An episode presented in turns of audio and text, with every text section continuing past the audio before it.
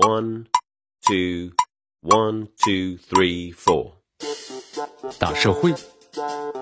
小新闻，新鲜事儿，天天说。朋友们，你们好，这里是天天说事儿，我是江南。昨天晚上。二十三点，中国国家男足啊是开启了冲击二零二二年卡塔尔世界杯的第一场比赛。四十强赛客场呢对阵马尔代夫，无锡吴磊、杨旭先后是破门得分，埃克森呢是梅开二度，中国国家男子足球队啊五比零战胜马尔代夫，首战的告捷。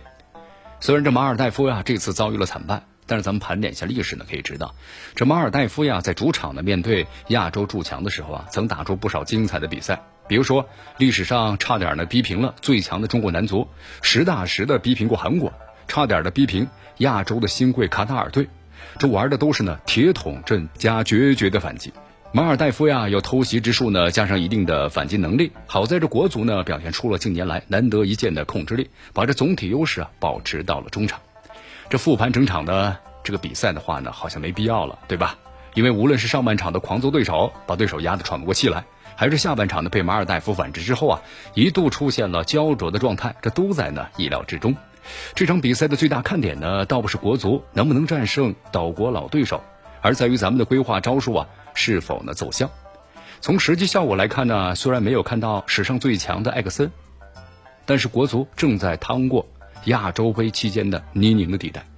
慢慢的呀，坚决的回到了足球的正轨上。你看，这第八十二分钟时候，艾克森打进了一记点球，为中国男足取得了四比零的领先。这锦上添花的一击啊，也书写了中国足球的一项记录。首位呢，规划球员为中国国家队啊是进球了。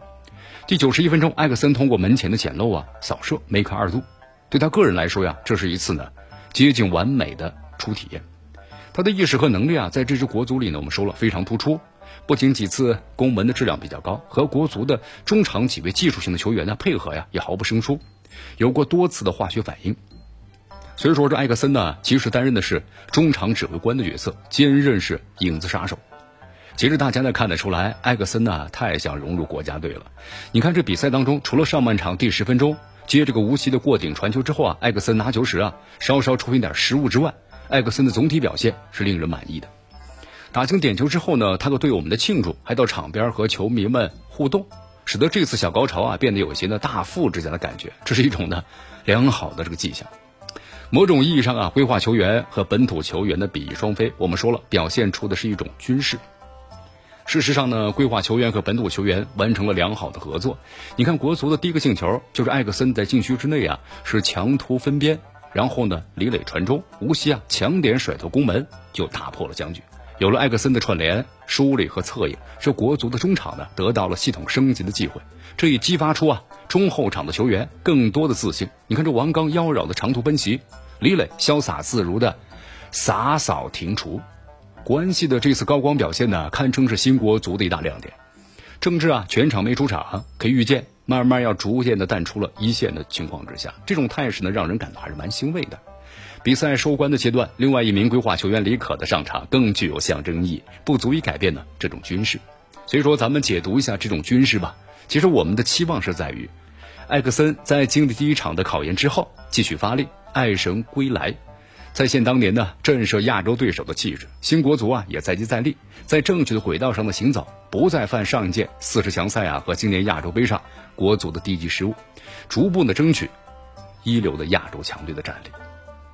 好，咱们也不可否认吧，规划球员在国内呢一直颇有争议啊。虽然这种争议呢在大赛临近的时候呢渐渐变弱了，但是咱们呢依然需要慢慢的是过渡。对这种呢无血统规划的心理观，与此同时的话呀，队内的氛围我们说了，团结紧张、竞争协作，也是呢新国足避免内耗、强筋健骨的必经之路。很显然，在和马尔代夫这一战呢，咱们拿到了及格以上的分数。这下半场啊，马尔代夫。变阵之后呢，一下子连连呢造出了险情，让国足啊中场特别是后腰位置被动一段时间，这是未能实现呢优良分数的依据。但是咱们放眼呢走规划之路成功的国家啊，比如像日本还有卡塔尔，无一不是经历过这样的体系内的良好磨合阶段。规划呀不是万能的，但是对于现阶段的国足而言的话呢，也不能够忽视球员所能够起到的积极作用。拿下马尔代夫还只是呢以强胜弱。经历的考验呢，毕竟有限，但一旦进入小组内和叙利亚的强强对话之后啊，咱们就很快明白了规划的重要。这里是天天说事儿，我是江南，咱们明天见。